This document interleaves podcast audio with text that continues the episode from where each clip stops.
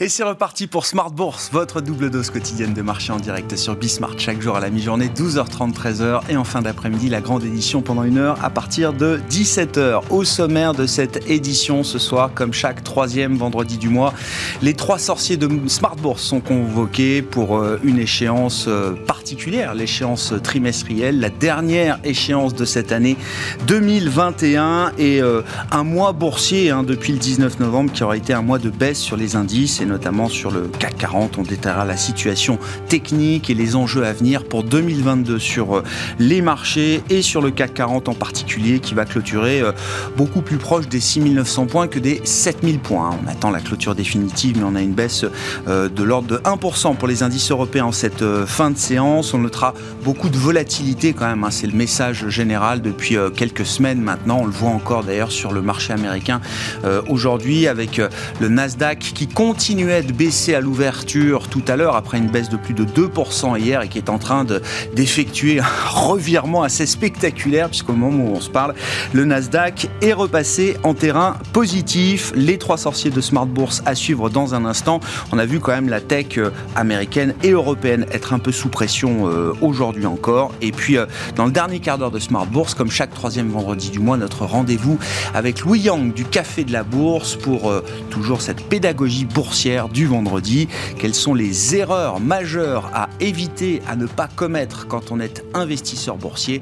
Nous en parlerons donc à partir de 17h45.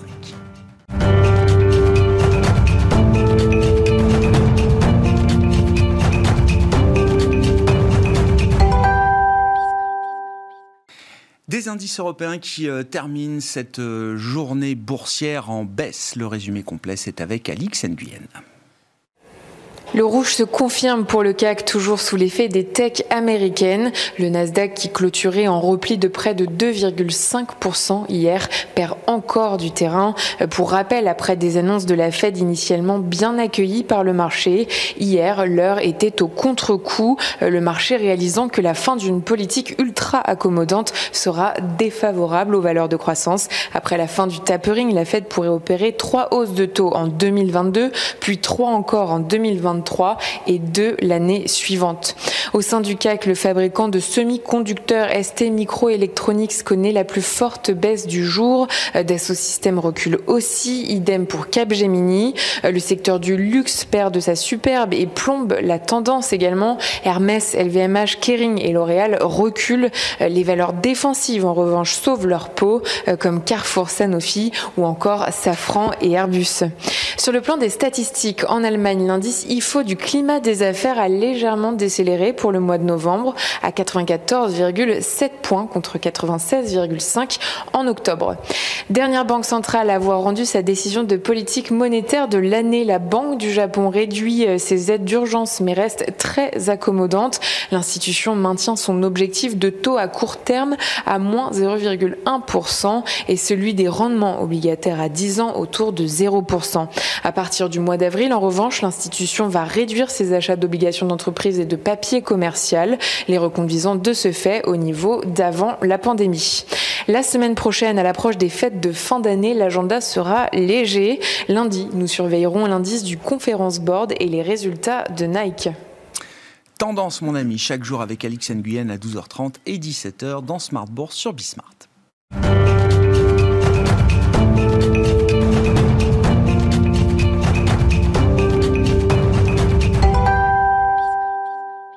Les trois sorciers de Smart Bourse euh, avec nous en plateau comme chaque troisième vendredi du mois, une échéance mensuelle, trimestrielle, la dernière échéance technique de cette année 2021. Nous en parlons donc avec Philippe Béchade, président des Éconoclastes, rédacteur en chef de la Bourse au quotidien. Bonsoir Philippe. Bonsoir Merci d'être là. Euh, bienvenue à Jean-Louis Cussac qui nous accompagne évidemment. Bonsoir Jean-Louis. Bonsoir. Euh, trader, formateur chez Perceval Finance Conseil et Romain Daubry, bien sûr, qui complète l'équipe ce soir comme chaque troisième vendredi du mois. Bonsoir Romain. Bonsoir. Ravi de vous retrouver. Vous êtes membre de la cellule info d'experts de Bourse Direct euh, sur 14 euh, échéances maintenant. On aura eu deux échéances négatives, si j'ai bien euh, retenu la séquence depuis octobre 2020, Romain. Exactement, Donc il y avait celle de juillet. Juillet et celle-ci. Et celle de décembre. Celle de décembre, on clôture avec une baisse de quasi 200 points par rapport à l'échéance donc du mois de novembre, euh, avec euh, un marché qui se comporte dans cette fin d'année et depuis le mois d'août d'ailleurs sur les marchés dérivés en roue libre. Euh, on, a constaté que l'intérêt diminuait régulièrement à chaque échéance. Ça fait 4 mois sur le futur. On a une baisse de la position verte qui est de l'ordre de 20% par rapport à la position verte moyenne et sur le futur et sur les options. si on veut comparer de façon annuelle, le, chiffre est éloquent. En décembre dernier, il y avait, il y avait 384 000 options ouverte sur l'indice parisien au moment de l'échéance. Et à cette échéance-là, il y en avait 204 000. Donc, quasiment deux fois moins d'intérêt en arrivant sur cette échéance du, mois de décembre. Oui, c'est ça, pour, euh, pour la même saison. C'est-à-dire que ma question, c'était de savoir si c'était un effet saisonnier qui faisait que les intérêts, la position verte diminuait. Non, on, a quand même moins d'intérêts, moins de, une position verte moins importante que ce qu'on pouvait avoir euh, il y a un an au même moment. Deux fois moins d'intérêts, alors que le CAC valait 5550 points, que la volatilité était à 20, euh, et que le ratio de couverture était de l'ordre de 1,5. Ça veut dire qu'on rappelle hein, que le ratio de couverture, il doit se situer entre 0,80 et 1,20 pour être équilibré. Euh, on considère que c'est équivalent dans ces cas-là. Plus il est haut, plus il y a de protection dans les portefeuilles. À 1,5, on considère que les opérateurs sont prudents. Euh, là, on arrive. Donc, ça, c'est le niveau de couverture qu'on avait quand on était à 5500 points sur le CAC Il y a un an. Ouais. Et aujourd'hui, on est plutôt à 1 euh, de, de, ratio de couverture. Ça se confirme d'ailleurs sur le mois de, janvier. pour l'instant, le ratio de couverture est de ce, même ordre-là. Donc, ce n'est pas de, pas de l'euphorie. ça commence à être de la complaisance, en tout cas de l'optimisme certain. on se couvre moins. alors, on se couvre moins avec une volatilité qui reste quand même un peu plus haute. Euh, on, pourrait, y revenir, mm. mais c'est vrai qu'il me semble que le, le, niveau de volatilité, globalement, le, point de repère de la volatilité a, évolué. Hein. Euh, le, référentiel, si on peut dire, de la, volatilité basse a, évolué. Euh, si on regarde le VIX, jusqu'en 2018, le support, c'était 9,5. Euh, on n'avait pas clôturé en mois, enfin, rarement en dessous de 9,5. Jusqu'en 2020, de 2018 à 2020, le support, c'était plutôt euh, aux alentours de 12-10. Mhm. Et depuis euh, la crise Covid, on n'a jamais clôturé un mois sous 15-40 de volatilité. Donc, le, critère de volatilité est à prendre un, peu plus haut aussi, à mon sens. là, 17, 17 à peu près sur le CAC à ce soir, alors que c'était 20, 1500 points plus bas, et avec deux fois moins d'intérêt. Donc, on, a un, un scénario qui reste assez ouvert. Euh, et donc, pas beaucoup d'enseignements à tirer de cette séquence. Alors, je, je, plaisante justement, on va pouvoir euh, éventuellement détailler des, scénarios, mais ça veut dire que le jeu reste ouvert et que depuis le mois d'août, de, euh, globalement, il n'y a pas eu de grosse prise de décision et pas, pas d'évolution majeure. au mois d'août, on, valait, on, était, on était 400 points plus bas sur, sur les marchés. Donc, toute cette période s'est faite un peu en divergence et sur des niveaux qu'on identifie bien, aux alentours de 6600 points, sont les niveaux d'alerte sur l'indice parisien, euh, alerte de moyen terme euh, sur l'indice parisien. Euh, les alertes de court terme, elles sont plus proches et on vient de les, on vient de les tester. Euh, ce qu'on peut dire aussi des intérêts qui sont en train de se construire là sur le, mois de janvier, c'est qu'on a une zone 6008-6009 qui est bien identifiée et qui sert d'amortisseur. Elle a encore servi d'amortisseur ce mmh. soir, manifestement. Mmh.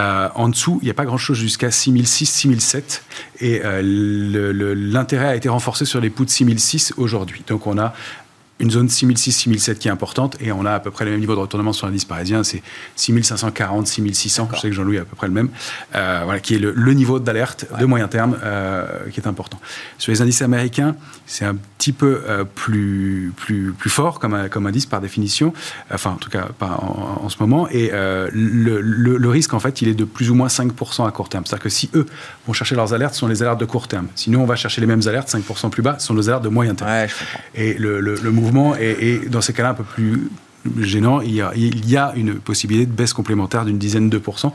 À la hausse, c'est un peu moins, un peu moins, moins évident pour l'instant. Ceci dit, on reste très technique et il faut rappeler qu'on est quand même dans un contexte de fin d'année avec des, éléments qui font varier les marchés qui sont liés au window dressing, à tous ces habillages de portefeuille. Cette échéance technique, elle est quand même gigantesque sur les marchés américains. Euh, il y a 4300 milliards de dollars d'options euh, à, à, faire tourner à, à transférer. 4 trillions, hein, c'est ça. C'est ça. 4300 milliards. Oui. Ça fait 510 euh, millions d'options, de contrats d'options, mais qui représentent en nominal ce, montant-là. Alors la, la, nouvelle qui est un petit peu meilleure sur les, sur les marchés dérivés aux, États-Unis, je vous ai parlé de complaisance forte et importante sur les marchés dérivés américains. Euh, au mois de novembre, le, le, le ratio put call total était de 0,8 euh, sur le, le, tout, tout, tout, toute euh, option confondue, indice et action. Il est de 0,92, donc ça s'est un peu renforcé. C'est quand même dans la fourchette très basse, mais ça s'est un peu renforcé. Sur les options sur indice, c'était 1,34, ça remonte à 1,40 toute option confondue. et sur les options sur action, on était quand même inquiet à 0,45, ça remonte à 0,59. Donc, euh, voilà, la position verte globale n'a pas beaucoup diminué, 510 millions d'options contre 513 euh, il y a un mois de ça. Donc, on est un tout petit peu moins euh, complaisant. En tout cas, on n'a pas renforcé ce, ce, biais, complaisant qu'on avait pu constater. Donc, on recule peut-être un peu l'échéance d'une baisse maintenant sans trop anticiper. je pense que la question, c'est pas tant de savoir si une baisse. C'est quand? C'est quand bah, si vous avez la réponse, on va, on va prendre le temps d'en discuter. Non, mais je retiens le point très intéressant sur la volatilité. La le niveau de complaisance euh, euh, avant la crise était autour de 10. Euh, voilà, c'était à peu près les niveaux de volatilité sur lesils on arrivait depuis à 2018, parler de complaisance. Voilà, depuis 2018. Maintenant, c'est peut-être plus autour de, de 15 sur le VIX. Hein, sur le VIX, c'est le support. Il y a une translation qui s'est faite là, euh, effectivement, euh, entre la période euh, pré-pandémique et puis la période qu'on vit encore aujourd'hui. Jean-Louis, vos commentaires. Alors, je retiens là dans la, petite note quotidienne que vous publiez. Alors, il y, a des commentaires qui changent pas, mais il y a des commentaires qui ont évolué, je trouve. marché qui monte, qui descend, qui court à droite, puis à gauche, comme un canard sans tête. Ça n'est jamais très sain la ligne d'arrivée d'une phase a peut-être été euh, franchie euh, euh, ces, derniers jours. On ne peut pas encore porter de jugement fort, mais la, colonne problème est en train de se, remplir quand même au fur et à mesure. Et le warning, un petit warning est déclenché. C'est ce que j'avais dit hier dans la journée. Donc ouais, je pense qu'on a, on a atteint peut-être les limites. D'ailleurs, la BCE a annoncé des, changements quand même, même s'il se réserve le droit quand même de revenir, etc. Mais bon, il y a quand même peut-être le bout de quelque chose. Euh, parce que c'est vrai, quand on observe ces marchés, bon, et là, il faut toujours euh, laisser passer l'échéance. Porter un jugement immédiat, c'était peut-être un peu fort. Mais ça m'a évité de me faire planter aujourd'hui, si vous voulez. Je me suis dit, bon, ok, théoriquement, c'est toujours acheteur, y a pas, mais pas me presser. Puis quand j'ai vu que ça partait à la baisse, que ça, y avait rien, que ça enfonçait des portes ouvertes, bah, c'est pas la peine d'aller en face. Donc, euh, c'était parfait. Euh, là, si vous voulez, on se retrouve dans une situation, donc on a liquidé le contrat euh, décembre, c'est la fin de l'année. Euh, on, peut s'attendre à ce qu'il n'y ait pas d'initiative extraordinaire, bien évidemment, mais en même temps, euh, est-ce que le contexte permet de prendre de fortes initiatives? La visibilité reste faible. On a toujours les problèmes du d'Omicron, on ne sait pas ce que ça va donner, bon, même s'il n'y a pas d'inquiétude forte. après, il y a les, potentiellement, il y a l'Ukraine, c'est chaud, ça peut être chaud. Hum. Taïwan, il y a eu encore un article, cette, comme quoi la Chine préparait une guerre éclair, peut-être. Enfin bon, euh, il y, a quand même des sujets d'inquiétude. Et sur le marché, qu'est-ce qu'on observe? Ben, Pas grand-chose. Bon, il y a toujours des réactions ciblées aujourd'hui. Genfit, par exemple, euh, Valneva, des, des valeurs, euh, parfois c'était Airbus, parfois bon. Mais on ne peut pas dire qu'il y ait des programmes d'achat, vous voyez, réguliers, euh, etc. Quand ça monte, c'est poum C'est ça aussi le, problème du, du plus 0,9, moins 0,9 hier, plus 0,9, moins 0,9, on l'a fait quatre fois. Mmh. Enfin, c'est pas très sain, ça. C'est pas méchant encore, mais c'est pas sain.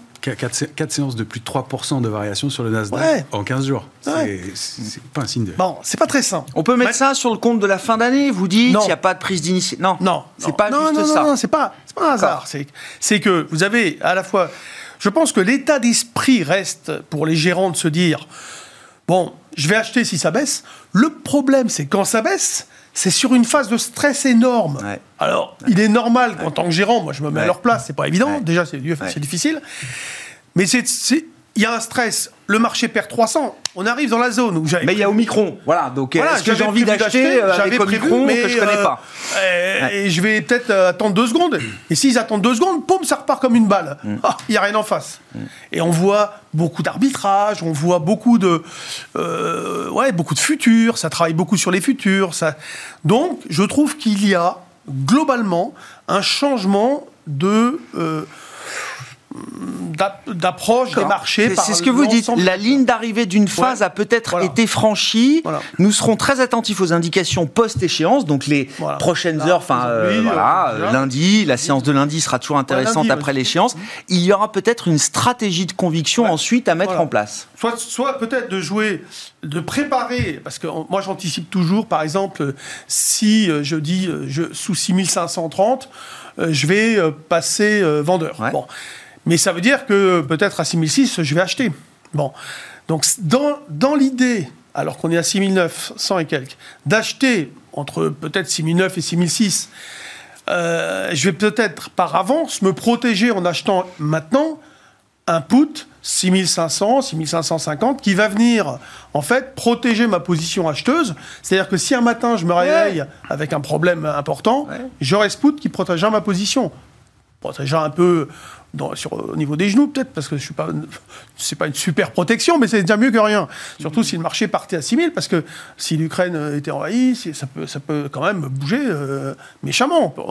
Je ne sais pas, les risques géopolitiques. Enfin, le, marché a quand même euh, ah. appris à prendre l'habitude à pas trop accorder d'attention euh, à ces sujets politico, géopolitico. Enfin, on a quand même eu euh, la Corée du Nord qui tirait des missiles. enfin, je veux dire, le marché a jamais le problème changé de régime par rapport à des, des, situations géopolitiques tendues. Oui, mais le problème en tant qu'acteur des marchés dérivés, moi je peux vous le dire, et il va pas me, me démentir, Romain, c'est que c'est pas où on sera euh, euh, entre le matin où ça ouvre et 18h où tout ira peut-être bien. Mais si on fait un trou d'air, parce que euh, on peut avoir un vrai trou d'air, et à ce moment-là, parce que les gens se reculent, ils n'achètent mmh. pas, donc vous avez là des appels de couverture immédiats. qui, qui, soit ben, peuvent être payés sans problème parce que les gens ont découvert, soit ça, ça surprend tout le monde, et qu'est-ce qu'ils font les, brokers? Bah, Ils n'ont pas 36 choix, hein. ils doivent liquider les clients. Et, qui, et s'ils liquident les clients, bah, ça fout la pression sur le marché, ça peut, ça peut balancer, euh, euh, ça peut amplifier un recul, euh, ça, peut, ça peut tripler. Si on, si on est à moins 3, on peut finir à moins 7 avec des, des trucs comme ça, mais bien sûr, parce qu'en plus, il y aura personne en face, il y aura un sentiment de panique, peut-être que plusieurs heures plus tard, ça ira mieux, mais c'est ça aussi qu'il faut redouter quelque part, mmh. c'est-à-dire, comme tout va dans le même sens au même moment, tout le monde va être sensible à, à cette baisse éventuelle si elle a lieu, il peut y avoir des, réactions extrêmement violentes, comme on a connu avec le, crack euh, du Covid, hein, où ça a été de la folie parfois, des moins 10, on se demandait euh, où est-ce que ça allait s'arrêter quand même. Mm. Bon, donc on est sorti du boulevard, de l'autoroute, bien goudronné, facile à piloter, euh, d'accord. Pas de bobo, ah pour l'instant pas rien d'extraordinaire, mais warning allumé, on est, on est, on est méfiant, on ne met pas le paquet, et peut-être qu'on verra monter un truc, en effet, la semaine prochaine. Ah Philippe, votre bilan de l'échéance, euh, bilan de l'année, qu'est-ce qui vous a intéressé là ces dernières semaines, Philippe? Alors, bon, le bilan de l'année. Euh, non, non, non, mais je, il est pas obligé de refaire toute l'année, hein, mais. Gâché par cette séance des quatre sorcières qui nous prive de 1,5% de performance par rapport à l'ouverture ce matin. On était à euh, plus 26 et on va finir à 24,5. Ça reste très honorable.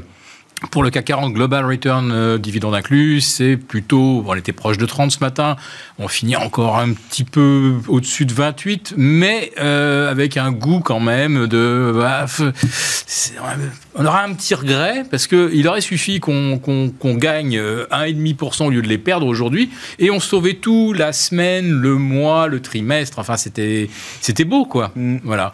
Donc manifestement aujourd'hui, le mot d'ordre c'était on ne va pas jouer au héros.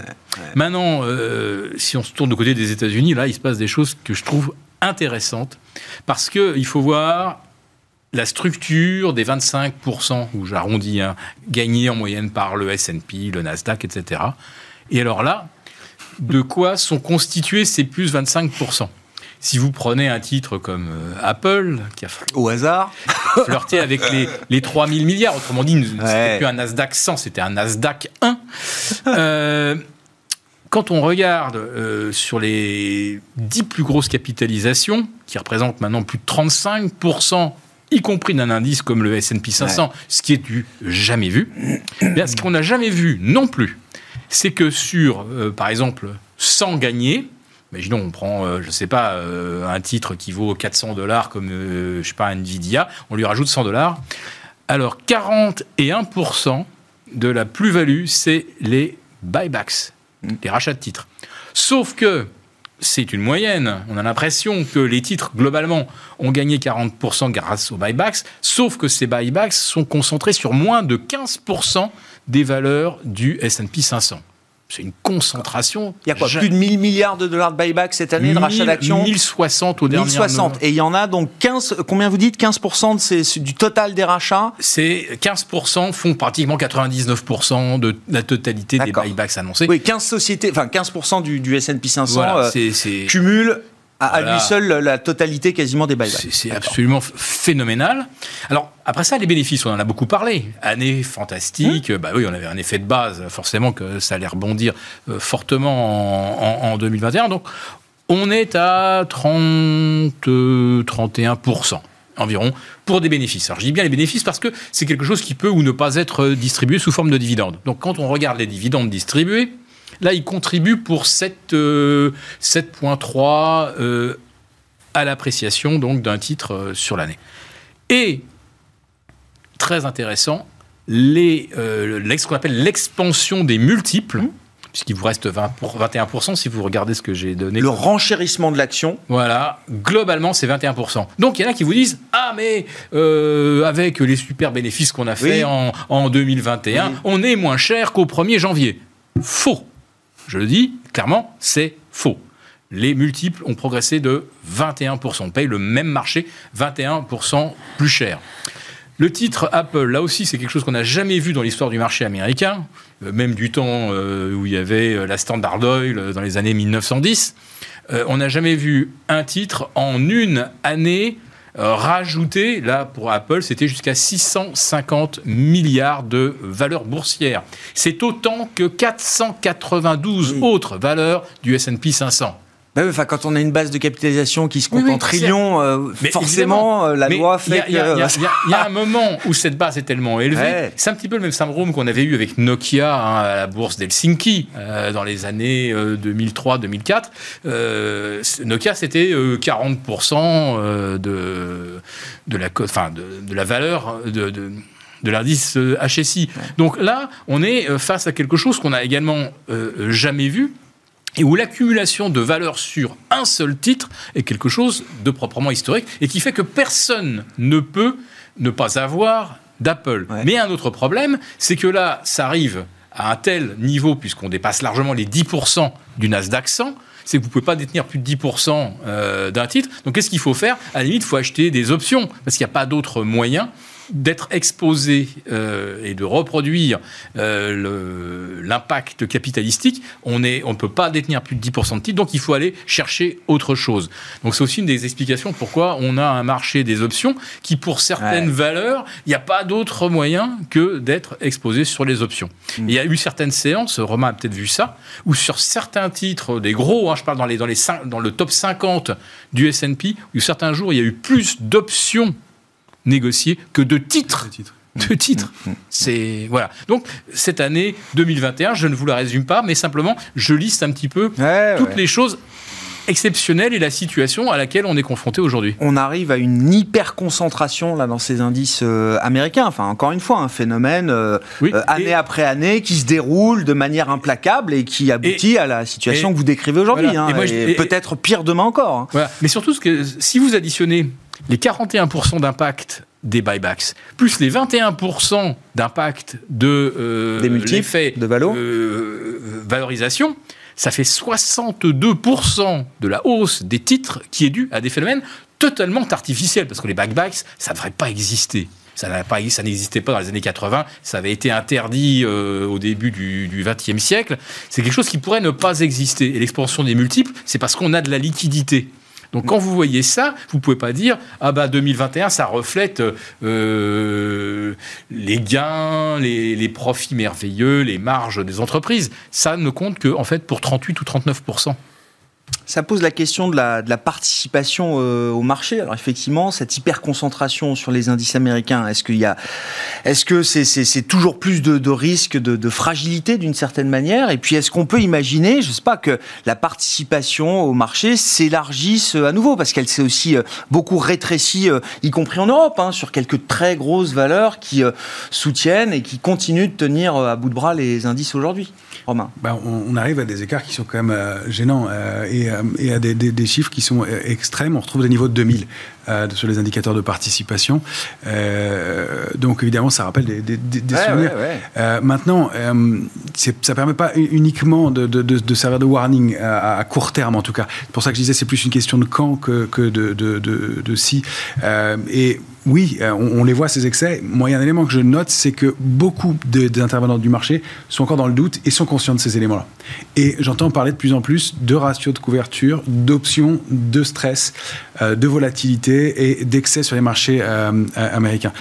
donc, tant qu'on a ces discours-là, je cash pense... est remonté dans les portefeuilles. C'est l'enquête mensuelle que mène euh, Bank of America auprès de grands gérants euh, institutionnels. On a vu que le cash était remonté au-delà de 5% hein, dans la dernière enquête mensuelle qui euh, couvre le mois de décembre. Hein, voilà. on, a remonté le cash dans les portefeuilles américains notamment. Et on, sait que les, gestions, depuis euh, l'été, le, début de l'été, le, printemps dernier, euh, se sont désinvestis, ont eu beaucoup de nouveaux entrants, ont des liquidités euh, et n'ont probablement pas eu toutes les opportunités pour mm. rentrer dans le marché, effectivement, puisque toujours sur fond de super stress, et soit des rebonds très rapides, soit dans des circonstances où on était, c'était assez douteux. Et pour l'instant, pour l'instant, les choses se passent de façon extrêmement technique. à chaque fois, c'est lié à une échéance ou à une annonce. Le, dernier trou d'air, c'était une figure de retournement qui s'était mise en place avec un timing assez précis. Euh, on peut toujours discuter de la nouvelle, mais euh, elle, a peut-être permis le déclenchement, mais en tout cas, la cible a été atteinte et euh, les niveaux défendus. et, les, marchés dérivés, encore une fois, donnaient les, niveaux de support. Ils auraient pu rompre, hein, mais ils donnaient les niveaux de support. Donc pour l'instant, on, a ces nouveaux entrants, il y a cette possibilité. Donc il y a, ce, doute qui, je trouve, vient du côté positif de, la mmh, balance. Qui fait que tant qu'on a du doute dans le marché, tant que c'est ce, jeu-là, enfin, cette euh, négativité des, des, ah opérateurs se cette prudence des opérateurs joue, pardon. Ça nous prémunit contre un excès de complaisance. Contre, quoi, complaisance, contre le fait qu'il y ait, voilà. Donc il y a encore peut-être des, liquidités. Euh, on voit quand même que malgré tout ça, il n'y a pas beaucoup d'initiatives. On entend parler et on a euh, à, peu près tous repéré euh, un scénario possible, c'est qu'il y a quelques valeurs en retard qui n'ont pas beaucoup performé et il y a un vivier énorme de ces valeurs-là qui pourrait être aussi le moteur d'un rebond.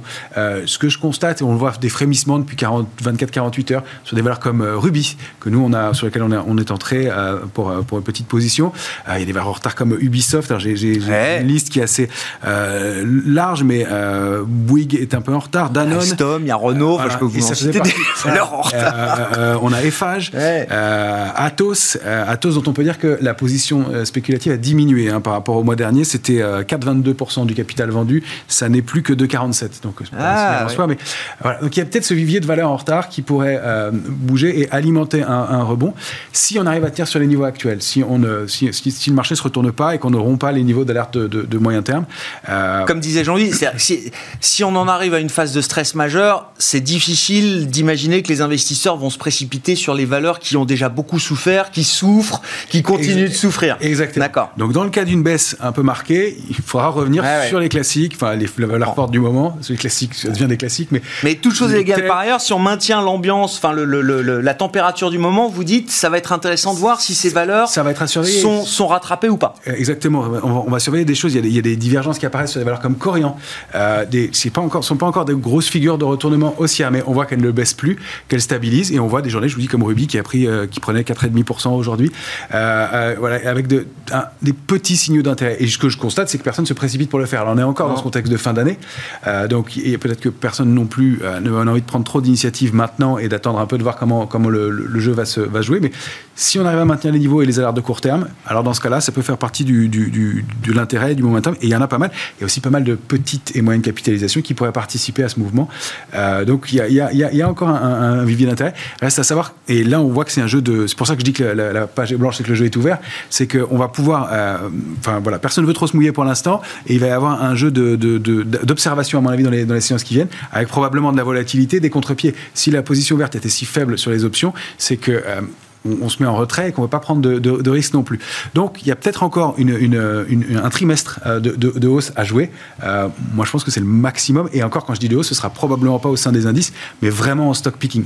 Euh, ah oui, donc le camp vous avez quand même une idée, alors précise non, mais enfin si, une idée relativement précise de quand est-ce que la situation pourrait commencer à se dégrader un peu plus franchement. Vous dites premier trimestre, pour l'instant, au regard des indicateurs euh, dont vous disposez, vous dites ça peut être encore quelque chose de favorable à la prise de risque. Au-delà, c'est plus compliqué de s'avancer. Voilà. Alors avec probablement des trous d'air, des jeux de contre-pied en, début d'année euh, et dans les jours qui viennent, euh, liés à la clôture de cette échéance, au fait qu'il y, ait de la place pour euh, prendre des, décisions. voilà. Mais oui, ça, les, choses pointent plutôt à, ce, à, la fin de ce premier trimestre, au printemps, graphiquement, techniquement. Je suis pas un spécialiste des cycles, mais ce que je, suis et que j'observe, on, hmm. pense ça aussi. Et effectivement, quand on regarde les configurations globales d'indices comme l'Eurostox, on s'attend pas à ce qu'ils prennent, ils prennent 20% dans les, dans les six mois qui viennent.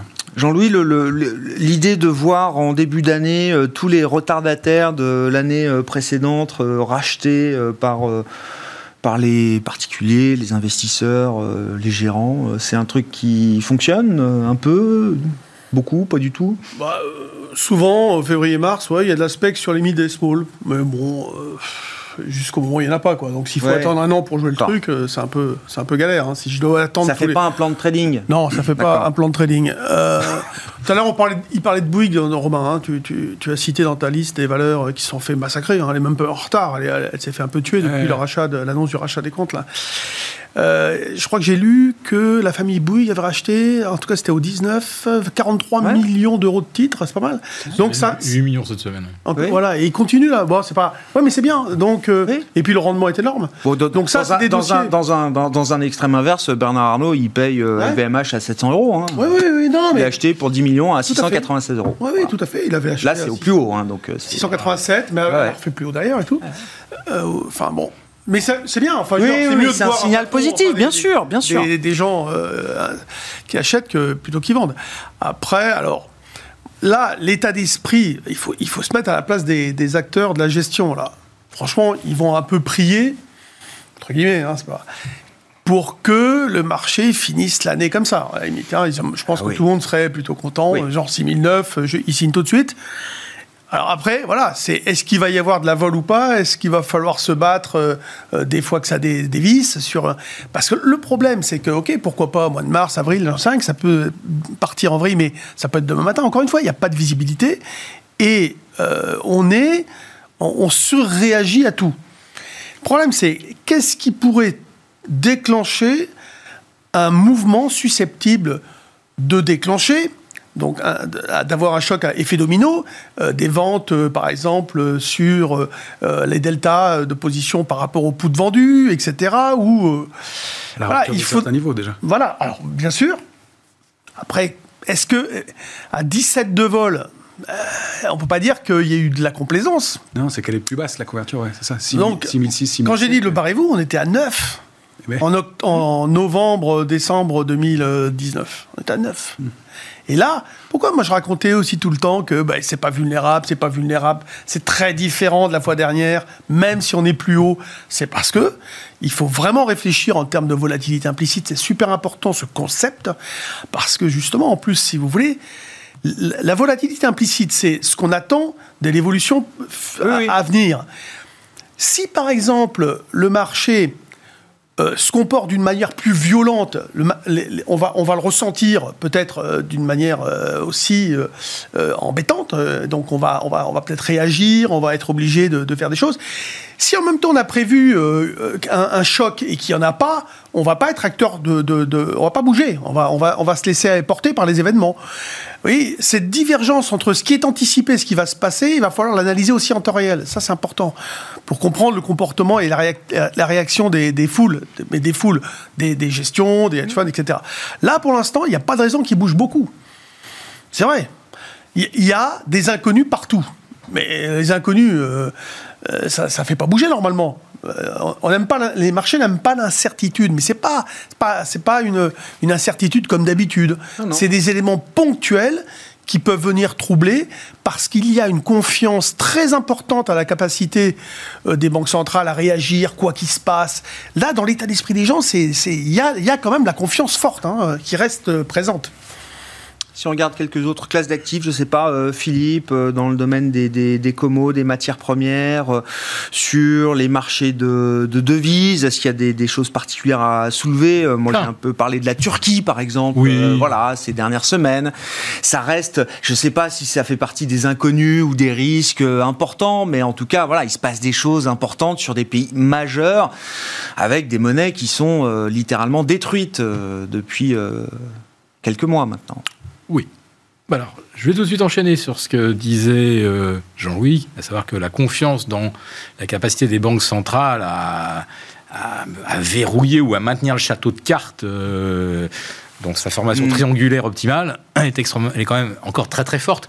Euh, j'en veux pour preuve que le 18 décembre 2020, le rendement des T-bonds américains était aux alentours de 1,20. Mm. Au mois de mars, où l'inflation venait de passer les 2%, la bascule s'est faite au, mois de mars, on est passé après à, à 2,30, 3, 5, 6,5, voilà. On avait des taux à 1,44 avec euh, le franchissement des 2. On est allé à 6,8 et aujourd'hui on est à 1. 38. Moi, si j'avais dit sur ce plateau avec euh, nos amis en face, euh, vous verrez quand l'inflation sera à 7, on aura des taux plus bas qu'aujourd'hui qui sont déjà à 45 et qui paraissent déjà assez bas par rapport à une inflation qui est déjà supérieure effectivement à 1,5. Vous m'auriez dit, je ne le crois pas.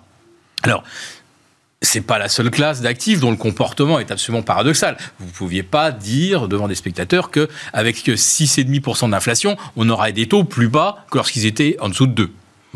Bah, il y a un autre actif qui est euh, l'or. L'once d'or valait également 1800, 1820 dollars, là, 18 décembre 2020. L'inflation est passée, alors là, de 1,4, puisqu'en décembre 2020, on était à 1,4% d'inflation. On est monté donc à 6,8, 5,4 en Allemagne. Et on a une once d'or qui, avant-hier, a fait un, a fait un trou d'air euh, jusque vers 1760 si je vous avais dit. Revenu à plus de 1800 au moment Si je vous avais dit, là actuellement, l'once d'or, on est à 1800 avec une inflation à 1,4. Faites une règle de 3. À combien sera l'once d'or quand on sera à 6,5 d'inflation aux États-Unis? Vous auriez situé le truc entre 2005 et 3000. Et vous auriez eu raison historiquement. Voilà.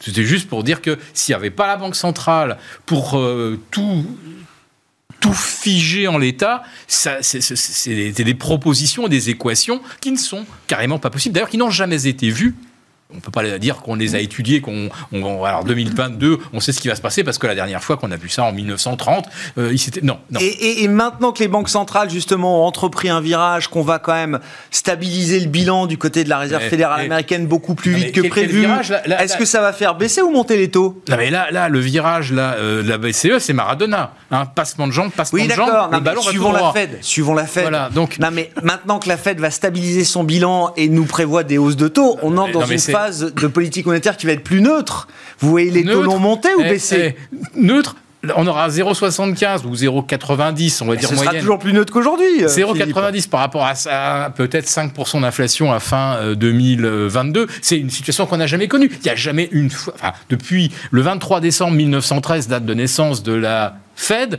on n'a jamais vu la Fed rester 400, 500, 650 points en, deçà de la, de la courbe de l'inflation. Ah on vit quelque chose d'absolument unique. Et aucun économiste, j'ai cherché dans les, dans, les littératures, si on avait théorisé comment se comportaient les marchés quand on était à 500 points derrière euh, l'inflation.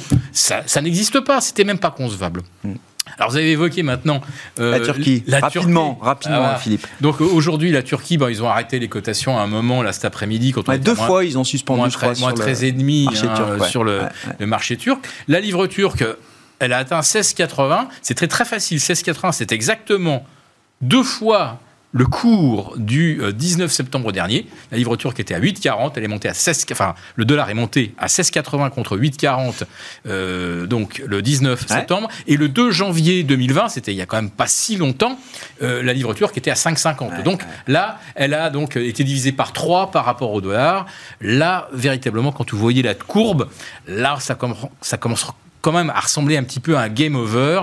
Et je pense que euh, M. Erdogan, euh, il a endossé le, costume de banquier mm. central, il en a euh, viré deux ou trois. et, là, quand même, les, marchés, là, ça, ils envoient un signal fort, je pense. Bon, dans les marchés, Romain, je sais pas, est-ce qu'il y a encore quand même une hiérarchie sectorielle des secteurs qui restent forts? Est-ce qu'il y a encore des, évidences ou des, sociétés, des secteurs sur lesquels on est confortable Mais beaucoup moins. Euh, beaucoup moins. Beaucoup moins. C'est ce qu'on disait. Aussi, réduit l'univers confortable se réduit de plus en plus. Il y, a des, pas mal de secteurs en ligne. Et il y a moins de secteurs qui surperforment. il y a la chimie, un peu la santé depuis le début de la semaine, ressources de base qui surperforment à nouveau. C'était pas le cas depuis quelques semaines. et puis on peut surveiller des secteurs qui commencent à bouger un peu. Alors on a tout ce qui est lié à l'aviation, évidemment, les assurances, mm. l'auto, les utilities bougent un peu. Food and beverage aussi, c'est alimentation qui, qui, bouge un peu, euh, on, voit que effectivement c'est assez, assez neutre et que c'est pour ça qu'au niveau des indices, oh, je pense qu'il n'y a, pas, a encore euh, beaucoup de choses à, faire et que c'est plutôt sur des titres individuellement, euh, il y a pas mal de, de, de, small limits qui sont intéressantes. Alors on a des valeurs comme Groupe Gorgé, Micropole, GTT, Plastique du Val-de-Loire, qui sont, pour en citer quelques-uns, qu'on regarde, sur lesquels on, on est entré, qui bah, donnent des signaux de, de, potentielle hausse. Alors pour l'instant, qui sont encore timides sur certaines, groupe gorgé c'est mieux, mais euh, pour certaines, mais qui sont en passe de franchir des niveaux qui sont euh, qui sont importants. Mmh. Euh, donc on, se dit que le, le il peut venir de là aussi.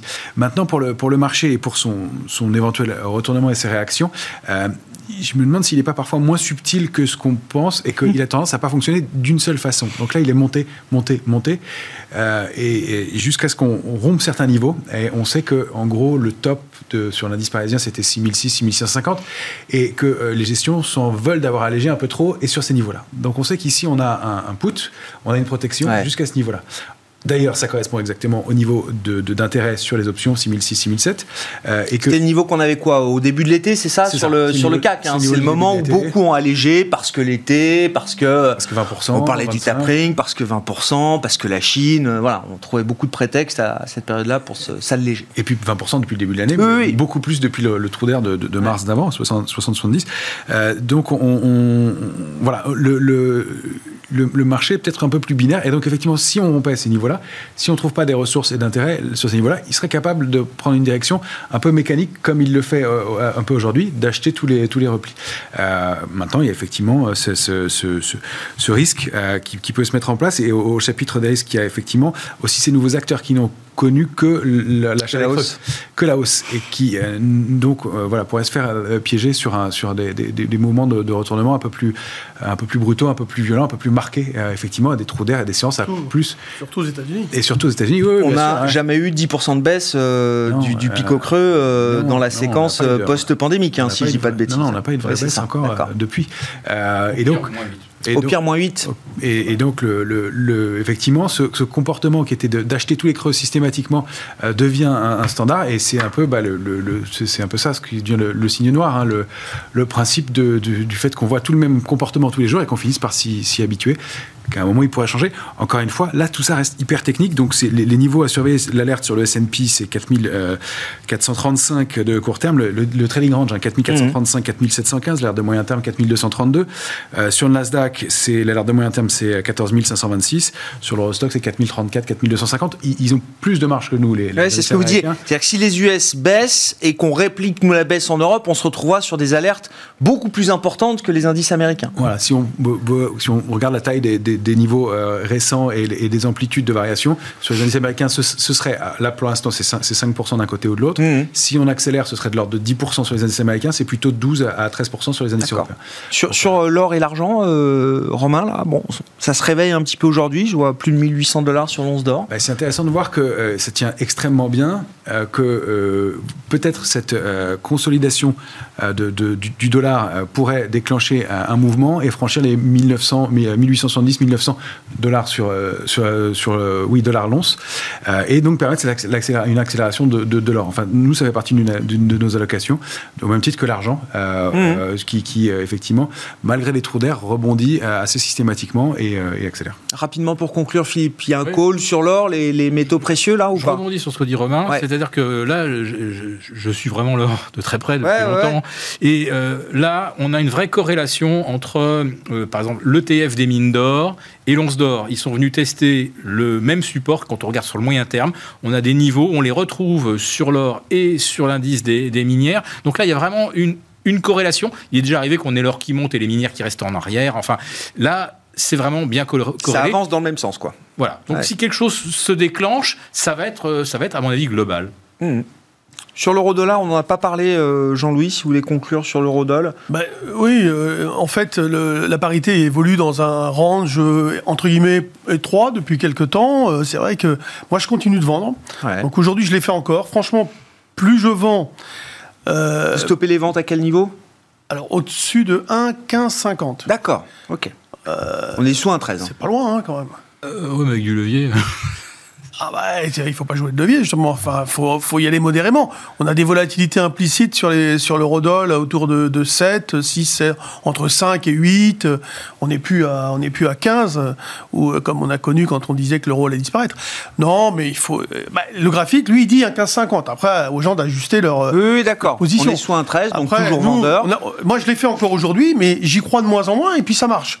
Voilà. Parce que je vois que c'est retombé en 12,70, là, à peu près. Et, euh, et euh, ce matin, je disais, il y a une amélioration de la configuration graphique. Mais ça fait rien, on va continuer de vendre. Mais on est vendeur depuis 1,21, 1,2060 aussi, attention, hein, on est vendeur depuis très longtemps. Donc euh, euh, on a toujours, en gros l'idée c'est de jouer avec un sol vendeur, dans une tendance de fond, et puis de faire de l'intraday dans le sens de la, tendance euh, en cours.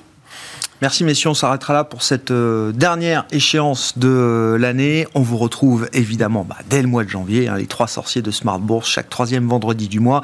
Avec nous, Jean-Luc Hussac, Perceval Finance Conseil, Philippe Béchade, les éconoclastes et la Bourse au quotidien, et Romain Daubry, la cellule info d'experts de Bourse Direct. On se retrouve lundi encore, euh, Romain, voilà, si je dis pas de bêtises, pour le plan de trading chaque lundi à 12h30 avec Bourse Direct.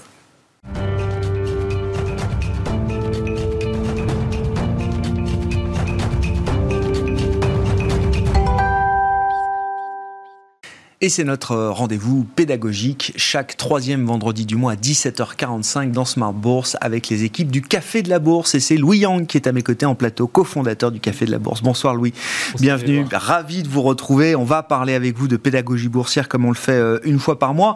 Euh, juste petite euh, alerte promo, nouveau site cafédelabourse.com, c'est ça Louis qui a été complètement remis à jour, redesigné? Oui, tout à fait, ça fait quelques mois qu'on travaille dessus. On voulait un site avec un design plus dans l'air du temps, une belle ergonomie pour permettre à nos utilisateurs et lecteurs d'aller chercher l'information plus facilement, pouvoir accéder justement à, nos dossiers, nos guides d'investissement, gestion de portefeuille, mais aussi à nos analyses fondamentales et techniques de valeur. Donc vraiment leur proposer euh, une utilisation, euh, une user experience plus, euh, plus simple. Et on a aussi lancé une section premium pour aller ah, au-delà. Très bien. Ah, donc le modèle économique évolue également, c'est ça Exactement. Euh, donc là, c'est proposer vraiment du contenu à plus forte valeur ajoutée pour permettre à nos abonnés euh, premium de d'accéder, par exemple, à une formation pas à pas pour investir en bourse, mais aussi à un outil de simulation pour euh, mieux diversifier euh, son portefeuille, euh, regarder l'indice 440 par exemple, et après euh, auditer son portefeuille, voir s'il correspond à des bons critères de diversification au regard du risque et du rendement qu'on veut espérer. Et on va aussi donc lancer des visioconférences.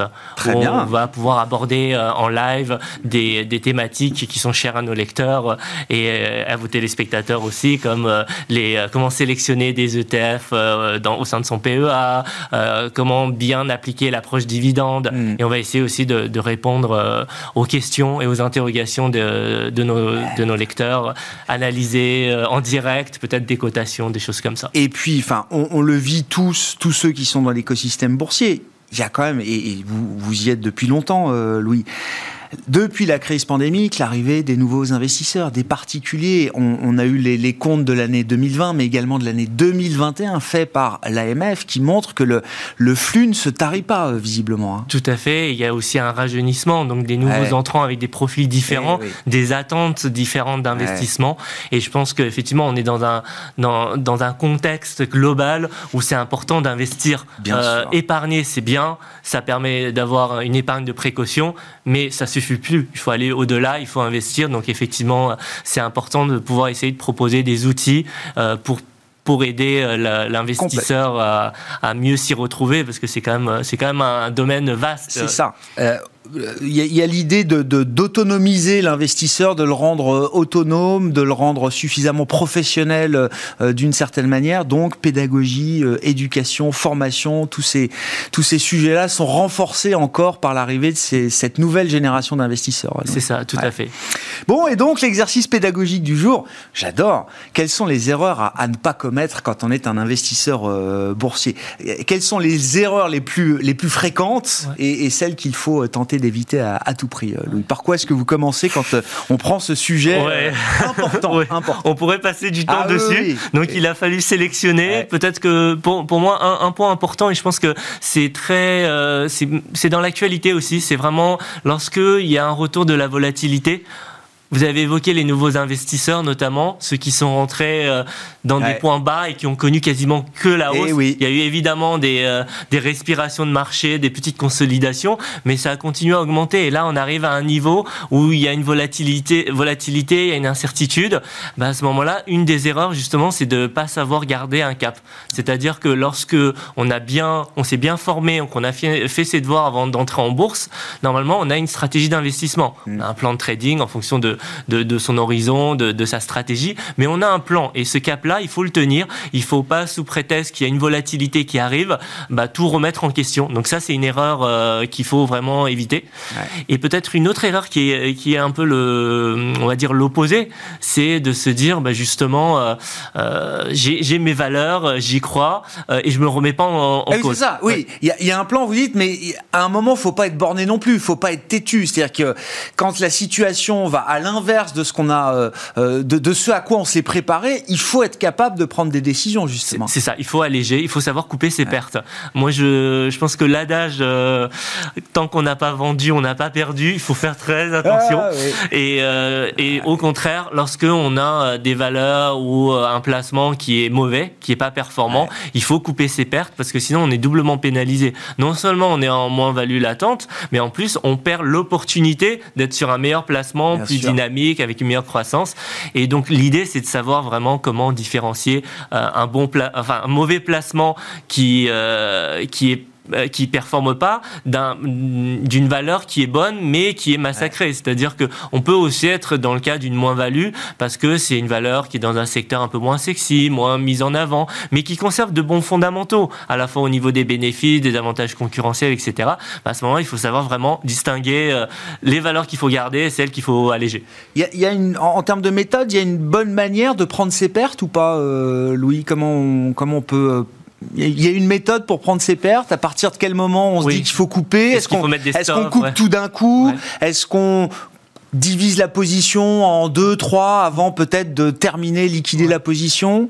Effectivement, il y a plusieurs méthodes qui sont possibles. Il y a notamment aussi la mise en place de stop dès le départ, bien sûr. de stop suiveur. Donc il y, a, différentes manières en fait de sécuriser euh, son portefeuille, mais il n'y a pas une règle absolue parce que ça va vraiment dépendre de sa stratégie. Par exemple, si on est dans une stratégie euh, value, valeur des côtés, et eh ben mettre un stop, c'est peut-être pas la meilleure idée parce que la valeur justement, elle peut être euh, un peu massacrée pendant un laps de temps long.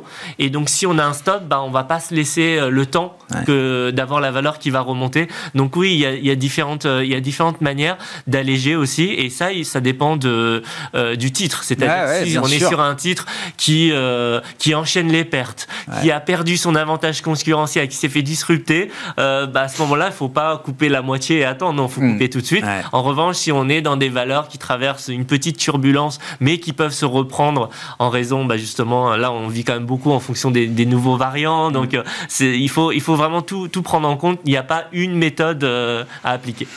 Il y a beaucoup de. Enfin, euh, ce qui est intéressant dans la bourse, c'est que c'est un exercice sur soi aussi. Hein, se, se, connaître, connaître ses forces, ses faiblesses. Donc là, il y a beaucoup de biais psychologiques sur lesquels il faut travailler.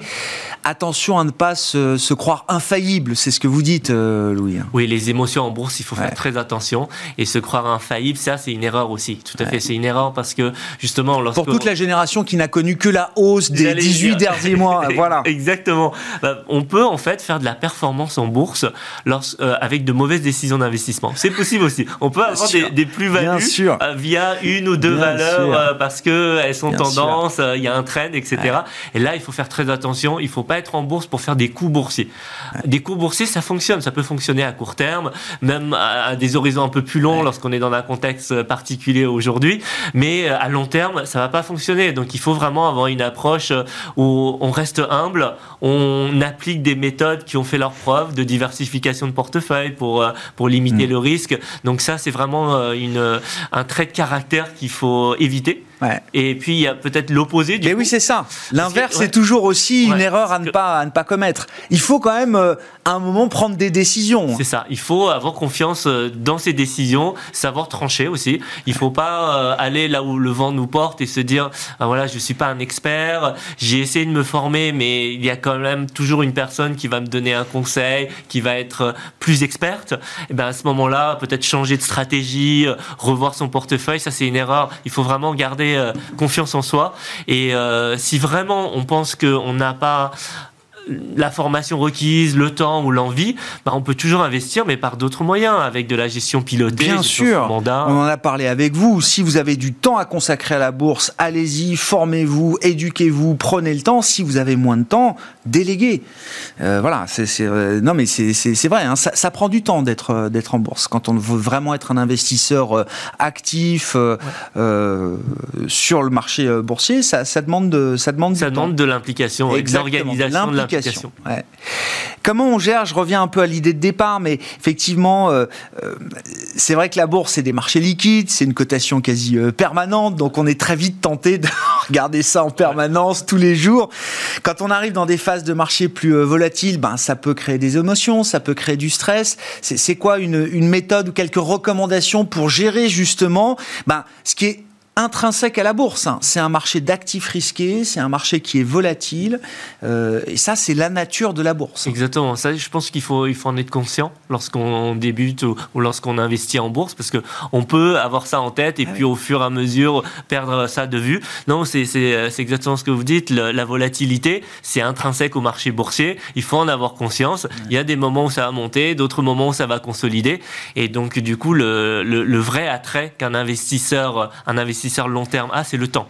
C'est vraiment le temps qui est, euh, qui est l'élément majeur parce que les études ont montré que avec dans un temps long, voire très long, la classe d'actifs la plus performante, c'est les actions par rapport aux autres classes d'actifs. Plus le temps est long, plus le risque s'efface. Exactement. Donc une stratégie, c'est de justement de faire euh, l'investissement programmé, c'est-à-dire rentrer petit à petit sur le marché de manière récurrente pour lisser et entrer sur des points hauts, des points bas, et ça permet d'avoir une, une, stratégie où on va vraiment être investi euh, de manière régulière. Et euh, en fait, sur sur Café de la Bourse, on a fait un, un petit outil assez assez simple d'utilisation, justement pour mettre en lumière ce, ce point où l'internaute peut en fait choisir son investissement initial et euh, ses investissements récurrents mensuels, par mmh, exemple. Mmh. Et en fonction de ça, il peut voir à quel moment il peut devenir millionnaire ah euh, en bourse. Alors, c'est juste une, Mais oui, oui. une image pour, permettre aux gens de comprendre que euh, le, il faut du temps pour ça. Et donc, pour réaliser cet outil, on a backtesté en fait le CAC 40 depuis sa création. Et on a mis des scénarios parce qu'on a fait le backtest en fonction des performances passées, mais les performances passées ne préjugent pas Bien sûr.